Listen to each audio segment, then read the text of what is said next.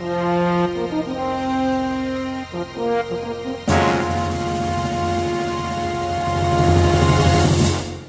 Weltverbesserer. Dies ist der Podcast für alle, die positiv und gleichzeitig achtsam in die Zukunft gehen wollen. Ein Podcast über Nachhaltigkeit, soziale Projekte und Innovation. Die beiden Geschwister Alice und Augustina Busia haben gemeinsam mit Co-Founderin Marilyn das Projekt Ohama Green Housing ins Leben gerufen. Sie wollen umweltfreundliche und erschwingliche kleine Häuser für den westafrikanischen Markt bauen und als alternatives Bauunternehmen agieren. Dafür soll Plastikmüll recycelt, eingeschmolzen und zu Bausteinen weiterverarbeitet werden. Die beiden Studentinnen haben sich mit mir zum Corona-kompatiblen Online-Interview verabredet. Herzlich willkommen, liebe Alice, liebe Augustina. Eure Eltern kommen aus Ghana, ihr seid aber beide in Deutschland geboren. Aus euren ghanaischen Wurzeln ist aber auch euer Hilfsprojekt entstanden. Ist das richtig? Richtig, genau. Und zwar war das so, dass ich nach meinem Abitur mich dafür entschieden habe, ein Praktikum zu machen. Wo genau? Ja, in Ghana. Und wieso das Ganze? Weil ich damals mein Vorpraktikum für die Uni absolvieren musste und ich dachte mir so, okay, bevor ich zur Uni gehe, möchte ich generell ein Gap Year machen und Ghana nochmal neu für mich erkundigen. Und ja, um das Ganze kurz zu halten, irgendwann war es halt so klar, okay, wir würden gerne in Ghana unternehmerisch aktiv werden und da fing auch die Brainstorming-Phase an, als ich praktisch auf dem Rückweg nach Deutschland war. Mhm. Du, da habe ich jetzt aber noch mal ein paar Zwischenfragen. Ich feuer die gerade mal alle ab und du antwortest dann. Erstens, was studierst du eigentlich? Zweitens, was für ein Praktikum hast du in Ghana gemacht? Und ja, vielleicht auch noch ein bisschen, wie alt seid ihr beide denn und wie seid ihr dann auf die Idee gekommen, dort unternehmerisch tätig zu werden? Das ist ja auch nicht so ganz, ja, mal eben so gemacht. Ja, in meinem Fall, ich bin aktuell 22. Ich studiere Wirtschaftsingenieurwesen mit der Fachrichtung Bauingenieurwesen. Wow. Das Praktikum war in einem Bauunternehmen und zwar war ich da so ein bisschen ja die Allrounderin. Ich habe alles mitbekommen, also von Baustellen, Besichtigungen mit dem Bauleiter bis hin zu sogar geschäftlichen Meetings, wo es um Strategieentwicklung ging und Logistik habe ich auch viel mitbekommen.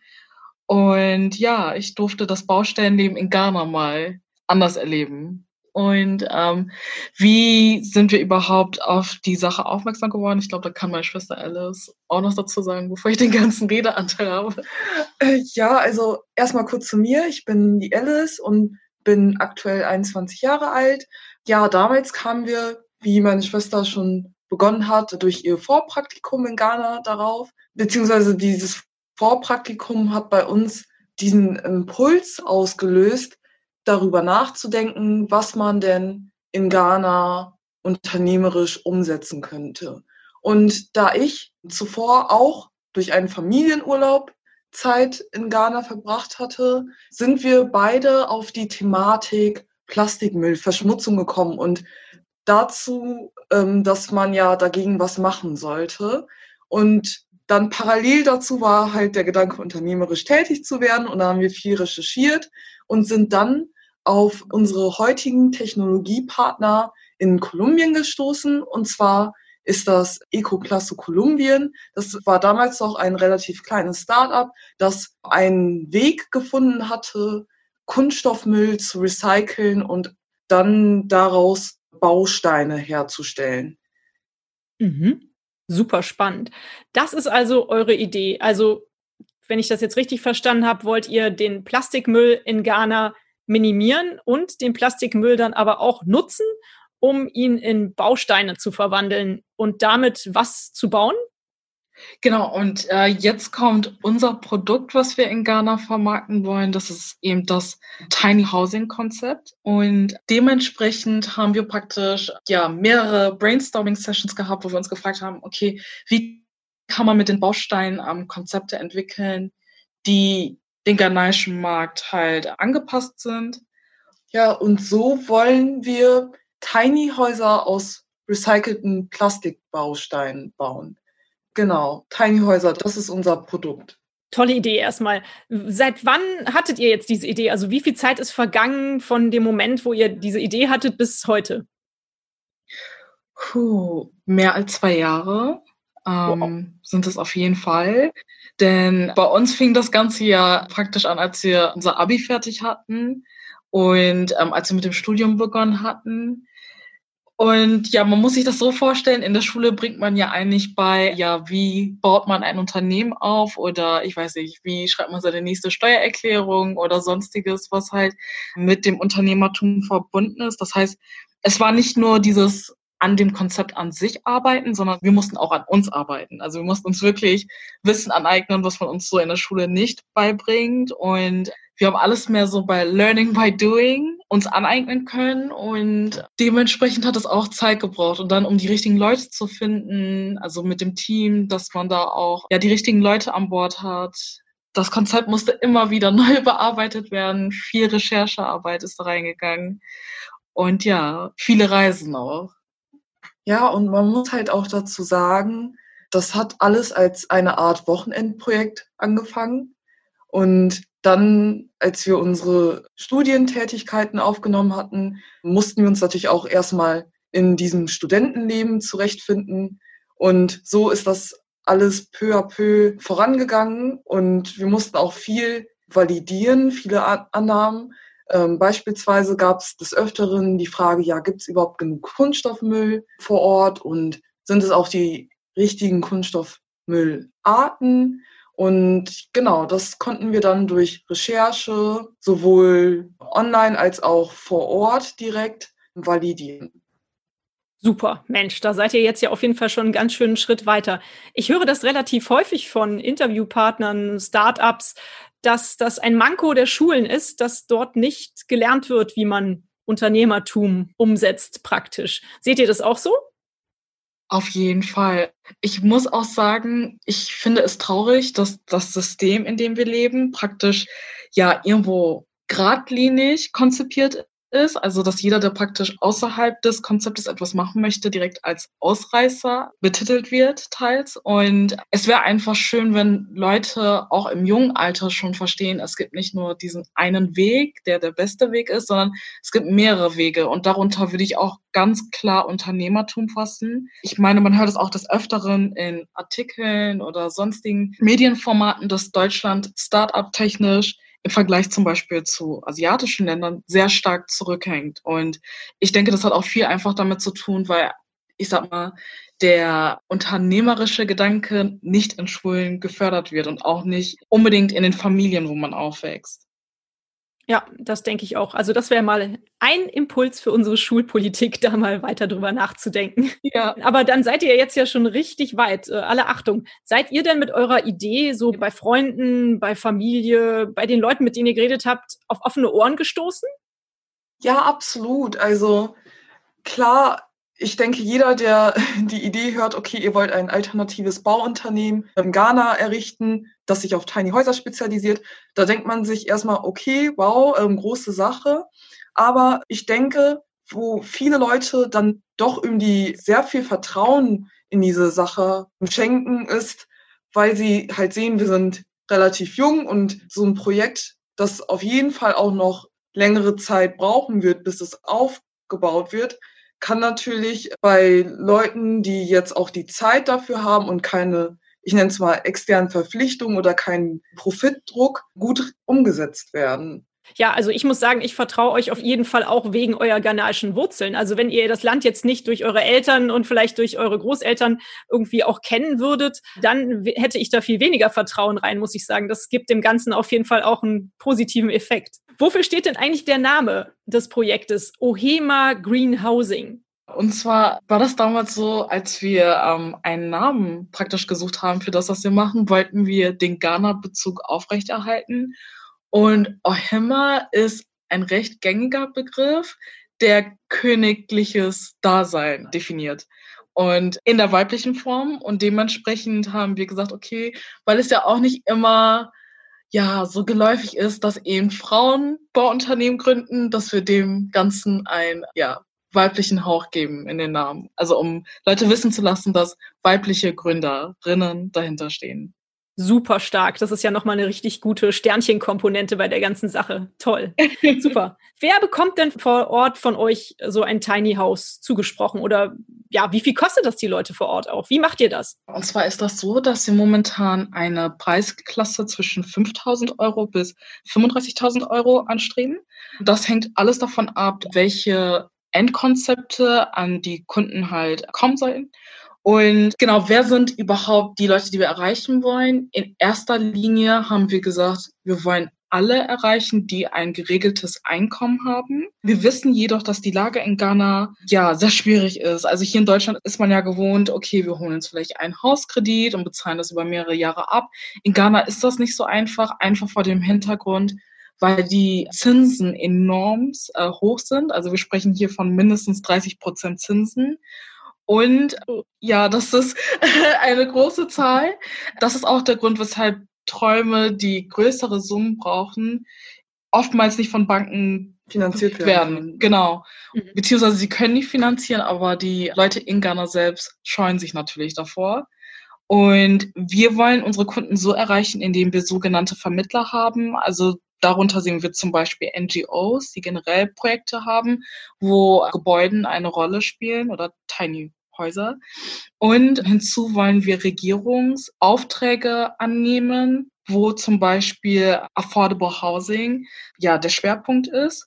Und das dritte Kundensegment, was wir bedienen würden, wären halt generell Privatpersonen, die generell im Real Estate Business tätig sind und größere Nachbarschaften bauen können. Viele werden jetzt wahrscheinlich fragen, okay, hm, wieso nicht der direkte Verkauf an Leute in Ghana? Das Problem ist, dass der Landbesitz in Ghana ja etwas schwierig ist. Also man hat manchmal Situationen, wo wirklich zehn Leute zu einem Grundstück kommen und sagen, ja, das Land gehört mir und die haben auch wirklich dann die Papiere dafür, die dann ähm, sagen, ja, das Land gehört denen. Und damit wir praktisch als Unternehmen nicht im Endeffekt uns mit rechtlichen Sachen rumschlagen müssen, wollen wir gerne mit Vermittlern arbeiten, die praktisch solche Regelungen mit Landbesitz oder sonstige Behörden Anläufen schon erledigt haben, so dass wir wirklich nur sicherstellen, dass die Häuser ankommen und der Verkauf würde dann über die jeweiligen Vermittler erfolgen. Wie habe ich mir denn so ein Tiny House, so ein kleines Haus vorzustellen? Welche Vorzüge hat das und wie ist das aufgebaut? Habt ihr da schon irgendwie Pläne? Ja, tatsächlich arbeiten wir da gerade an unterschiedlichen Plänen. Man kann sich das so vorstellen, dass der Platz natürlich so effizient wie möglich genutzt wird, dass man versucht, auch bei der Inneneinrichtung nach kleinen, maßgeschneiderten Möbeln, ja, praktisch auf solche Möbeln zu setzen. Außerdem denken wir das Konzept auch nicht nur auf den Innenraum bezogen, sondern da Ghana ja auch sehr günstige klimatische Bedingungen hat und die Leute dort traditionell sowieso viel mehr Zeit draußen verbringen, sehen wir das als ganz einheitliches Konzept, in dem wir auch die Umgebung mit design oder mitdenken in dem Konzept. Und wie sieht dann so ein Tiny House aus? Ist das ein Raum? Und wie sieht das Dach aus? Ist das Dach auch aus Plastikbausteinen oder nehmt ihr da eher dann doch Wellblech oder was für Produkte verwendet ihr da? Also beim unserem Tiny House ist das so, dass wir in Zukunft natürlich verschiedene Konzepte haben, die sich nach der Anzahl der Personen orientiert, die halt in dem Haus leben. Sprich, es könnte das Modell in der Zukunft geben, wo es halt nur einen Raum gibt und man vielleicht verschiedene Raumteile hat, die dann ja bei Bedarf Räume aufteilen. Andernfalls gäbe es auch die Möglichkeit, Modelle zu haben, wo man wirklich verschiedene Räume hat. Und wir gucken hier größentechnisch von 15 Quadratmeter bis hin zu 60 Quadratmeter, wenn wir hier von Tiny Häusern sprechen. Ja, aber das hängt ein wenig davon ab, wie der Kunde es auch im Endeffekt haben möchte. Sag mal, ihr zwei, wie oft wart ihr denn mittlerweile jetzt schon in Ghana? Und ich bin sicher, ihr könnt mir jetzt ein bisschen was über Ghana erzählen, was ich noch nicht weiß, denn ich habe sehr wenig Vorstellungen von diesem Land, außer dass es in Afrika liegt. Vielleicht könnt ihr mir mal ein bisschen erzählen von euren Eindrücken, was ist so ja. typisch für das Land? Wie sind die Leute da drauf? Wie leben die? Ja, also erstmal, ich glaube, infrastrukturell, wenn ich mich jetzt an unsere Kindheit zurückerinnere, so hat der ein oder andere mal ganz banal gefragt, ja, wie sieht's denn dort mit Straßen und Fahrzeugen aus? Also in den Großstädten Ghanas, gerade auch in der Hauptstadt, sieht es eigentlich sehr westlich aus. Ich werde da immer gerne an so die ein oder anderen städtischen Regionen in europäischen Ländern wie zum Beispiel Spanien erinnert. Also ganz gewöhnlich gibt's da auch Hochbauten, also Hochhäuser und Straßen und alles, was man hier auch so im Alltag sieht. Natürlich mit dem Unterschied, dass die Schere zwischen arm und reich natürlich deutlich größer ist. Also man sieht sehr wohlhabende Leute neben einen Großteil von Leuten, die in Armut leben. Also starke Kontraste, aber man hat alles vertreten. Besonders aufgefallen ist uns in unseren letzten Aufenthalten, dass durch den wirtschaftlichen Wachstum es einen unglaublichen Gründergeist dort vor Ort gibt und auch die lokale Regierung als auch ja, Entwicklungsorganisationen im Land alle auf unternehmerisches Handeln setzen und dass es dort wirklich sehr, sehr junge Menschen gibt und auch Leute, die wirklich direkt aus der Universität heraus oder nach dem Schulabschluss, ich gründe jetzt mein eigenes Unternehmen. Einerseits aus der puren Inspiration, andererseits natürlich aus der Notwendigkeit aufgrund des stark umkämpften Jobmarkts vor Ort. Genau, aber an sich eine aufstrebende Stimmung, die man wahrnehmen kann. Schön, das hört sich ja richtig gut an. Wie finden denn die Leute vor Ort eure Idee? Also wenn ich das jetzt richtig verstanden habe, habt ihr ja auf jeden Fall festgestellt, es gibt dort zu viel Plastikmüll und es gibt zu wenig Wohnraum. Und das ist ja auch so das, wo ihr helfen wollt. Und wie finden die Leute vor Ort das? Ja, also bis jetzt war die Resonanz relativ positiv. Klar hatten wir auch des Öfteren Gespräche, wo man uns auf eventuelle Hürden aufmerksam gemacht hat mhm. und generell einfach Sachen, die man bedenken sollte, wenn halt Personen in dem Haus leben. Aber wir versuchen, so gut es geht, die Leute in Ghana mit einzubeziehen in den Prozess. Das heißt, wir haben auch verschiedene Startups in Ghana, mit denen wir in Kontakt stehen, aber auch mit Politikern sowie sonstige Institutionen, die halt im Recycling-Sektor tätig sind. Das heißt, uns ist es wichtig, dass wir das ganze Konzept wirklich so aufbauen, dass es dem ghanaischen Markt dient. Mhm. Ja, das kann ich mir vorstellen, dass es eventuell auch Stimmen gibt, die sagen, boah, jetzt kommen da so zwei Mädels aus Deutschland und die wollen uns jetzt hier irgendwie was hinbauen. Das können wir doch selber. Oder also gibt es solche Leute auch? Um ehrlich zu sein, ich glaube, weil wir immer behaupten können, dass unsere Eltern aus Ghana kommen und dadurch irgendwo so eine automatische Zugehörigkeit entsteht, ist das nicht wirklich so, dass die uns nur als Deutsche sehen, sondern ja auch Leute mit ghanaischen Wurzeln. Schön. Das heißt, das Vertrauen ist eigentlich schon da. Und ähm, dadurch, dass wir auch die Sprache dort verstehen, wir können auch oft Chi, also das ist einer der vielen Sprachen in Ghana, die man spricht, aber die meistgesprochenste Sprache von den lokalen Sprachen. Und wir beide beherrschen die Sprache fließend im Verstehen. Im Sprechen hört man manchmal äh, unseren deutschen Akzent raus, aber andernfalls, ja, sind wir da schon sehr geübt. Klasse, das ist ja richtig schön. Habt ihr denn eigentlich wirklich noch Verwandte vor Ort und wie ist der Kontakt mit denen? Unterstützen die euch? Absolut, reichlich tatsächlich. Und glücklicherweise sind auch die meisten dort betriebswirtschaftlich tätig, entweder als Angestellte in einem Konzern, aber auch als Selbstständige. Und das hilft uns natürlich ungemein, um die dortigen Eigenheiten kennenzulernen und auch Voraussetzungen in Sachen Unternehmertum. Und auch sind wir bei unseren Recherchen oftmals auf veraltete Datensätze oder sowas ähnliches im Internet gestoßen. Und da hilft es natürlich, wenn man jemanden vor Ort hat, der sich da bei den Behörden erkundigen kann oder selbst vielleicht Kontakte zu bestimmten Informationsstellen hat. Das glaube ich. Dann könnt ihr noch ein kleines Familienunternehmen draus machen, wenn ihr vor Ort auch noch ein paar Verwandte einspannt. das stimmt. Alice, ich habe dich noch gar nicht gefragt, was studierst du denn eigentlich? Also von Augustina weiß ich, dass du Bauwirtschaft studierst, richtig? Aber was ist denn dein Background? Also ich studiere Wirtschaftsinformatik an der Universität zu Köln. Da kommt mir gerade vor allem der Wirtschaftspart zugute in dieser ganzen Unternehmung. Natürlich. Das glaube ich. Und ihr habt mittlerweile auch so ein richtig schönes Team von wahrscheinlich Kommilitonen und Freunden und Unterstützern um euch geschart. Das habe ich im Internet entdeckt. Vielleicht erzählt ihr mal was dazu, wie euer Team jetzt so aufgebaut ist. Ja, also unser Team besteht hauptsächlich aus Studierenden. Ja, das hat sich alles mit der Zeit so langsam ergeben, indem wir immer wirklich konstant gefragt hatten, ob ein Bekannter oder eine Freundin jemanden kennt, der eventuell noch jemanden kennt und der Interesse daran hätte, mitzuwirken. So sind wir auf unsere Teammitglieder aufmerksam geworden, die schon länger dabei sind. Unser Team ist erst vor kurzem, beziehungsweise Oktober 2019 wirklich größer geworden durch eine Kooperation mit dem Enactus-Verein an der Universität zu Köln. Und über den Enactus-Verein haben wir nochmal ganze acht neue Mitglieder generieren können. Und ja, dadurch sind wir mittlerweile fast 20 Personen geworden. Wow, was ist das für ein Verein und wie besteht die Kooperation? Was tut ihr miteinander? Und zwar ist das ein Verein, der sich für soziales und umweltfreundliches Unternehmertum an Universitäten engagiert. Dazu gibt es ein internationales Netzwerk und an jeder größeren Universität kann man praktisch einen Subverein finden, der unter der Organisation auftritt. Und Ziel eines solchen Vereins an jeder Universität ist es, praktisch Studierende zusammenzusuchen, die Interesse an soziales Unternehmertum haben.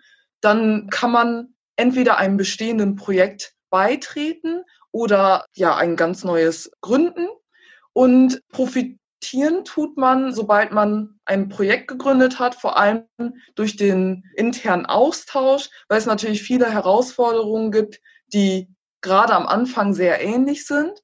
Und auch das Netzwerk, aber auch die Weiterbildung von Soft Skills wird durch eigen organisierte Workshops gefördert. Schön oder auch ein Zugang zu gewissen Business Advisern, die durch die Sponsoren der jeweiligen Vereine gestellt werden. Genau. Toll. Ist ja super, dass es sowas gibt. Klasse. Wusste ich noch gar nicht. Auch vielleicht ein Interviewpartner mal für mich in Zukunft. Absolut. Ich habe aber noch ganz viele Fragen zu eurem Projekt jetzt im Speziellen, also zu euren grünen Tiny Houses aus Plastik. Welche Plastiktypen könnt ihr da eigentlich verwenden? Muss ich mir das jetzt so vorstellen, dass ihr wirklich in Ghana die Einweg-Plastikflaschen aus den Straßengräben aufsammelt und die dann verwendet? Ja, also diese Frage ist einer der häufigsten Fragen. Und zwar ist das so, dass der Baustoff, der im Endeffekt produziert wird, relativ hochwertig ausfällt. Dadurch, dass einfach nur Kunststoffarten verwendet werden, die auch in sich auch recycelbar sind. Denn die, die nicht recycelt werden können, kommen zum Beispiel nicht in unsere Bausteine, weil auch unsere Bausteine selbst recycelbar bleiben sollen. Das heißt, unsere Steine sollen nicht das Endprodukt darstellen, sondern sollen auch bei Bedarf eventuell weiterverwendet werden können. Deswegen kommen Kunststoffarten mit geringer Qualität oder die nicht recycelt werden können, nicht in unsere Bausteine. Welche kommen rein? Kunststoff wird ja im Alltag ähm, relativ oft verwendet oder ist auch viel um uns herum. Ja, man kann sich zum Beispiel das Gehäuse von einem Laptop äh, vorstellen, das eventuell recycelt werden kann. Mhm. Ganz normale PET-Flaschen, die wir sonst auch alltäglich verwenden, kommen da rein. Alte Tupperdosen, sonstige, ja, die Fachbegriffe, also PET sind halt Kunststoffe, die da reinkommen. Dann haben wir PEHD, PELD, PP, PS, für die, die auf chemischer Ebene unterwegs sind. Okay, aber ihr seid voll im Fachwissen drin, ich merke das schon. Eine weitere Frage, die mit Sicherheit auch sehr häufig gestellt wird, man hört das ja immer wieder, wenn Plastik Sonneneinstrahlung ausgesetzt ist oder einfach auch erhitzt wird, verarbeitet wird, dann entstehen da irgendwelche giftigen Gase oder so. Habt ihr mit diesem Problem auch zu kämpfen? Ja, also das ist wirklich eine der Top 5 Fragen. Und zwar ist das so, dass generell die Baustoffe, die bis jetzt produziert worden sind und die ganze Technik, die dahinter steckt, ist auch mit Studien belegt und auch mit universitären Tests gestützt, die folgende Sachen untersucht haben, und zwar einmal der Ausstoß von toxischen Gasen in der Produktion selbst. Da liegen die Werte im grünen Bereich. Genauso wurden aber auch bei ja, Sonneneinstrahlung wie auch bei der Entstehung von Feuer die toxischen Gase gemessen und die sind in einem Bereich, der unbedenklich ist. Sonst würden wir auch selbst gar nicht mit dem Baustoff arbeiten, weil uns auch das Leben der Menschen in Ghana wichtig ist, dass es aufrechterhalten bleibt und dementsprechend ist das Ganze gestützt. Klasse, müssen wir uns also keine Sorgen machen, dass da irgendwelcher Umweltmüll aus diesem schönen Umweltgedanken entsteht. Richtig. Wie viel Müll braucht ihr, um ein Haus zu bauen? Oder sagen wir mal so, wie viel Müll kommt in ein Haus rein? Das also wird da drin verwertet. so.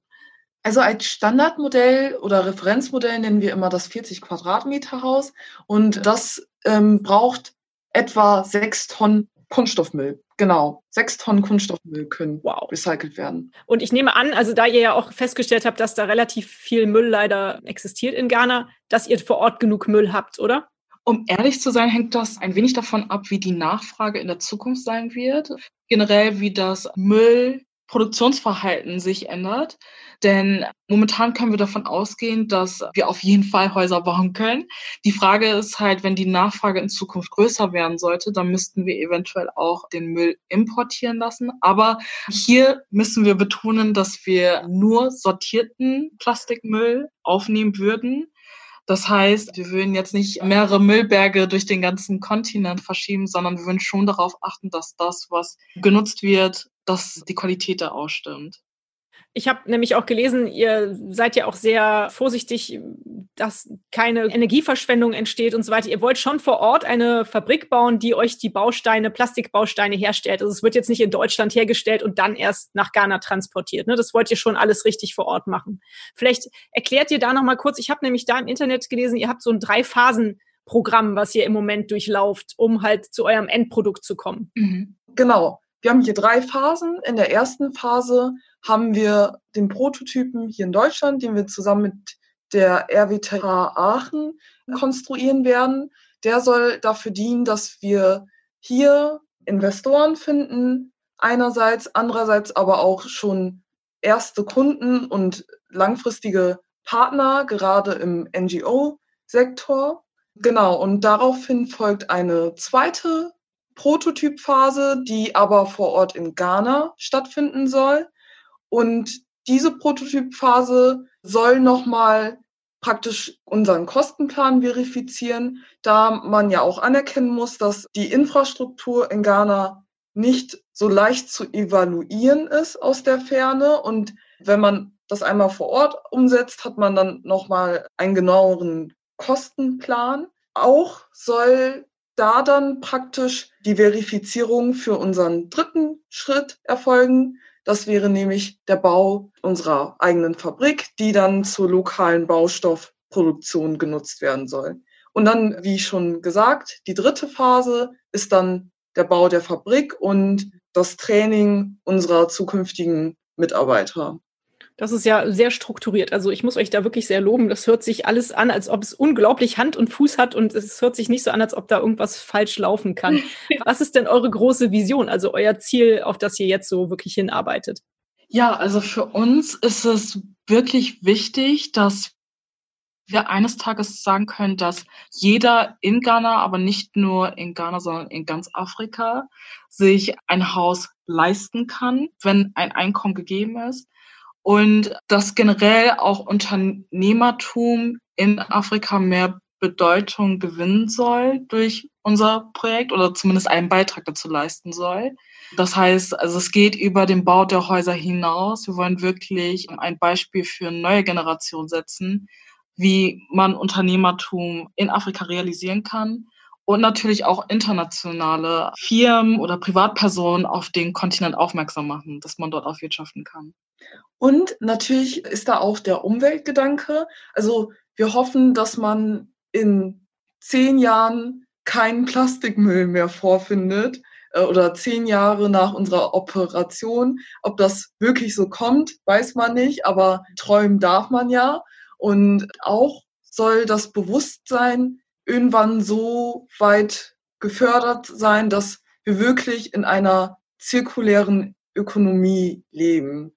Wunderschöner Gedanke, Alice. Richtig schön. Und wenn es 20 Jahre dauert, ist es auch in Ordnung, weißt du? Absolut. Wie kann man euch denn helfen? Sag doch mal so ein paar Beispiele, wie kann euch jemand helfen, der vielleicht ein Unternehmen hat und Lust hat, was vielleicht auch Geld zu spenden? Wie kann euch so ein ganz normaler Privatmann helfen? Wie können wir euch helfen? Ja, also aktuell befinden wir uns ja in der ersten Phase und zwar das ist der Bau des Prototyps und hierfür müssen wir die Materialien erstmal aus Kolumbien rüberschiffen nach Deutschland und dabei entstehen natürlich auch Kosten für das Material, aber auch generell die ganzen Logistikkosten, die man da abdecken muss. Dementsprechend haben wir eine Crowdfunding-Kampagne online auf der Seite startnext.de und ja, wir würden uns über jegliche Spenden freuen. Wir kooperieren da auch gerade mit dem Verein Migraphica e.V., der auch die Spendenscheine für unsere Crowdfunding-Kampagne aushändigt. Hinzu bieten wir aber noch die Möglichkeiten, dass Unternehmen, die generell vielleicht ja ihr Unternehmen auch auf Afrika potenziell erweitern wollen, dass sie mit uns Partnerschaften eingehen können. Denn unser Prototyp besteht ja nicht nur aus den Bausteinen, sondern auch aus Türen, Dächern, das Fundament, Möbel, etc. Und wenn es Unternehmen gibt, die sagen, wir würden gerne Möbel sponsoren oder wir würden gerne Türen, Fenster sponsoren, alles, was halt in unser Tiny House potenziell rein kann, sind wir auch da sehr offen, Partnerschaften einzugehen und ja, somit auch Unternehmen für Ghana gewinnen zu können. Dass sie einfach mit unserem Projekt einmal, ich sag mal, ein bisschen testen, wie es sich anfühlen würde, in Afrika oder in Ghana Geschäfte zu machen. Mhm. Na, da hoffe ich mal, dass sich da noch ein paar finden, die sich da für euch äh, oder mit euch engagieren. Auf jeden Fall absolut unterstützenswert. Meine Idee, die ich gerade noch hatte, mhm. war, wenn ihr doch diesen tollen Baustoff jetzt entwickelt habt, beziehungsweise habe ich das richtig verstanden, dass ihr das eigentlich von der Firma in Kolumbien praktisch übernehmt, dieses Konzept, ne? Richtig, genau. Mhm. Wenn es doch diesen tollen Baustoff gibt, der jetzt da produziert wird aus Plastikmüll, kann man den nicht auch noch in ganz anderen Stellen einsetzen? Kann man damit nicht auch in Deutschland Häuser bauen? Den Plastikmüll, den wollen wir ja alle loswerden, oder? Ja, auf jeden Fall. Also in Kolumbien gab es zum Beispiel auch den Einsatz von Bausteinen im Verkehrswesen. Und zwar ähm, wurden da teils wirklich. Ich denke, Bordsteinkanten waren es, genau, mitgelegt. Und also man kann daraus Mauern, Lagerhallen, Gartenhäuser, Schulen und alles Mögliche bauen. Ich denke, in Deutschland ist es auf jeden Fall auch denkbar, dass sich das durchsetzt. Vielleicht erstmal für sowas wie Gartenhäuser oder ähnliches. Wie wir alle wissen, ist die deutsche Bürokratie da natürlich auch nicht ganz so schnell und das würde halt auf jeden Fall eine Zeit dauern. Ja, unser Gedanke ist auch wirklich, dass wenn wir in Ghana anfangen, dass eventuell auch das Interesse in Deutschland steigt, sich mit dem Baustoff ja zu beschäftigen, einfach weil man dann weiß, okay, in der Praxis gibt es wirklich Leute, die darin wohnen und wir hoffen, dass wir mit Ghana den ersten Meilenstein setzen können für die internationale Verwendung des Baustoffs. Und insbesondere auch mhm. mit unserem ersten Prototyp hier in Deutschland. Also wir hoffen, dass das auf jeden Fall diese Entwicklung anstoßen wird ich denke mal, das wird es auf jeden Fall tun. Und wenn jetzt mal jemand zuhört, der vielleicht auch noch Interesse daran hat, den Baustoff anderweitig zu verwenden, dann kann der sich ja mit Sicherheit an euch wenden, oder? Auf jeden Fall. Ihr habt doch bestimmt jetzt innerhalb dieser zwei Jahre, die ihr mit dem Projekt und mit diesem Gedanken verbracht habt, schon viele interessante Dinge erlebt. Habt ihr irgendeine schöne Story, die ihr erzählen könnt? Irgendwas, ja, irgendwas total Verrücktes oder eine besonders schöne Erinnerung, die ihr habt? Ja, ich glaube, eine Erinnerung, die wirklich ja sehr überraschend, aber auch sehr ja, erfreulich war, war die Begegnung mit unserem Technologiepartner. Und zwar hatten wir bis jetzt unsere Technologiepartner noch nie in Person gesehen. Also immer über ähm, E-Mail-Verkehr oder Telefonate halt gesprochen, aber wir hatten uns noch nicht in Person getroffen. Und da war er eines Tages in Spanien auf Geschäftsreisen und wir haben uns dann wirklich überlegt, einfach nach Spanien zu reisen, um ihn dort anzutreffen, weil der Weg natürlich von Deutschland nach Spanien kürzer ausfällt als nach Kolumbien. Innerhalb von 48 Stunden haben wir uns Tickets gebucht, ein Airbnb und sind dann wirklich ja drei Tage nach der Buchung nach Spanien losgeflogen und haben da ja, unseren Technologiepartner live kennengelernt. Und das war wirklich toll, weil wir dachten, es wären vielleicht jetzt nur ja zwei Stunden Business Meetings jetzt stattfinden, aber wir haben wirklich gemeinsam auch, wir waren in Malaga und in Ronda. Und Ronda haben wir dann gemeinsam mit unserem Technologiepartner erkundet. Das heißt, also es ging über unser Geschäftsmeeting hinaus, dass wir wirklich auch eine sehr gute Freundschaft zu unserem Technologiepartner pflegen.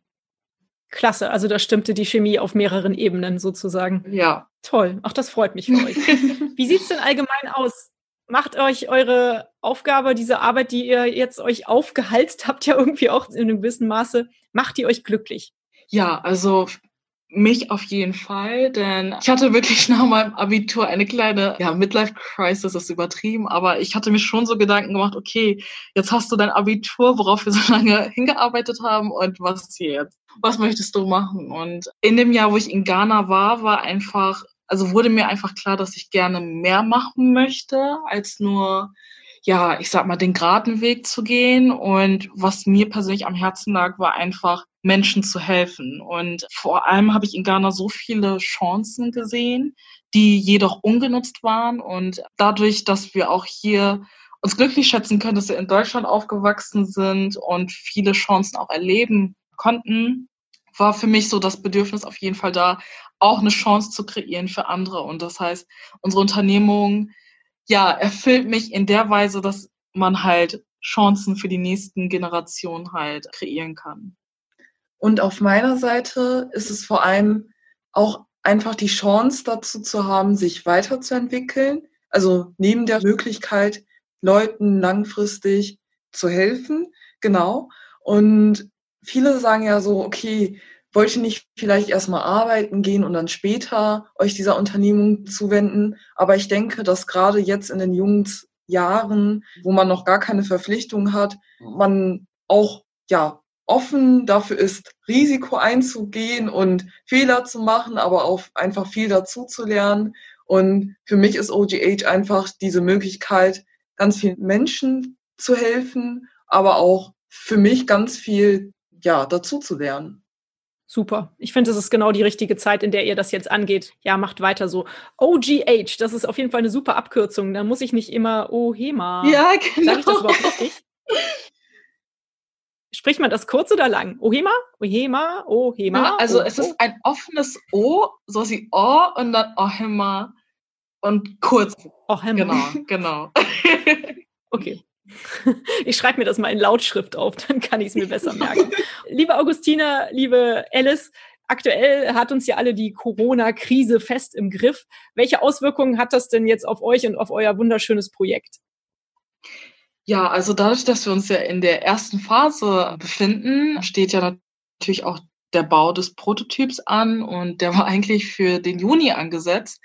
Wir mussten das Ganze leider verschieben. Also für uns ja, hat sich unsere Timeline einfach verschoben, jedoch auch ungewiss. Also wir haben jetzt den Bau auf den September angesetzt, wissen jedoch nicht, ob das auch wirklich stattfinden, der Bau stattfinden kann, weil wir ja nicht wissen, wie die nächsten Monate ausschauen. Dementsprechend sind wir da auch ein wenig ja verunsichert ist ja leider so, dass uns das alle in gewisser Weise verunsichert und in unserem Leben beeinträchtigt. Mhm. Also auch leider euch. Hm, schade. Naja, gut, also meine Empfehlung ist einfach nur dranbleiben, nicht aufgeben und die Hoffnung vor allem nicht aufgeben, dass es irgendwann wieder auf normalen Wegen mhm. geht und dass wir dann auch mit all unseren Dingen und Projekten weitermachen können. Auf jeden Fall. Fühlt ihr euch denn eigentlich als Weltverbesserer? Denn das ist ja nun mal der Name meines Podcastes. Ja, in gewisser Weise schon. Also Weltverbesserer in dem Sinne, dass wir anderen Menschen eine neue Perspektive auf den Kontinent Afrika geben können.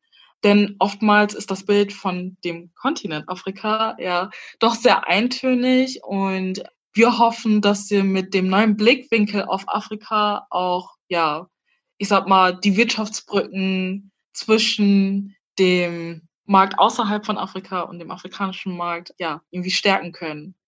Und andererseits natürlich dadurch, dass wir recyceltes Material für unser Produkt verwenden und das nicht bei irgendeinem Produkt, sondern was ganz Persönliches, ein Zuhause, wollen wir halt auch zeigen, dass ja Innovation, nachhaltige Innovation im großen Stil auch möglich ist und gerade an Stellen, wo ja es noch Bedarf an Lösungen gibt, von Anfang an mitgedacht werden sollte.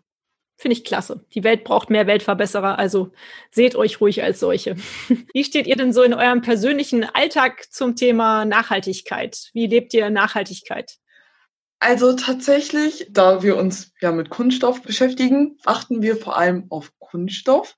Also, dass man halt ja die Plastiktüte in allen möglichen Bereichen ja nach Möglichkeit versucht wegzulassen. Halt so ganz basic Geschichten würde ich jetzt sagen. Also ich würde jetzt nicht sagen, dass wir die Nachhaltigkeitsgurus überhaupt sind, aber dass der Wille da ist und man praktisch mit einem offenen Ohr und wachen Augen durch die Welt geht und versucht, in dem Rahmen, wo man was bewegen kann, halt etwas zu bewegen. Augustina, ist das bei dir genauso?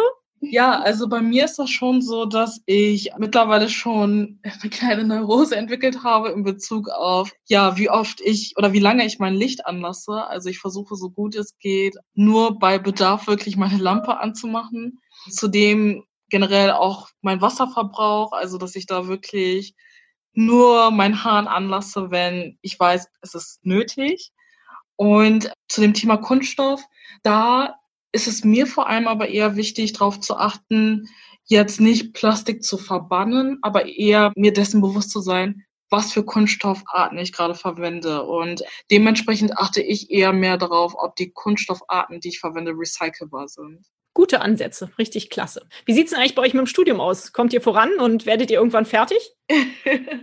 Auf jeden Fall. Klar könnte man die ein oder anderen Sachen oder zeitlich schneller fertig werden, aber wir sind uns dessen bewusst, dass wir die Zeit, die wir extra brauchen, natürlich in was Sinnvolles investieren.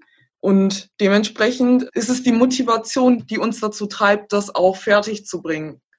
Das kann ich verstehen. Außerdem habt ihr dann ja so eine Art praktisches Forschungsprojekt nebenher laufen. Also es ist ja dann schon auch eine gute Ausrede, möchte ich gar nicht sagen, sondern es ist ja schon irgendwie ein Praxisbestandteil, den ihr nebenher habt. Also ist das absolut legitim, wenn ihr dann noch ein bisschen länger braucht. Meine letzte Frage an alle meine Interviewgäste ist eigentlich immer die nach einem Buchtipp, weil ich lese total gerne. Kommt ihr neben eurer Arbeit und neben dem Studium und neben allem anderen, was man so macht als junger Mensch, auch noch dazu zu lesen oder schafft ihr das gar nicht mehr?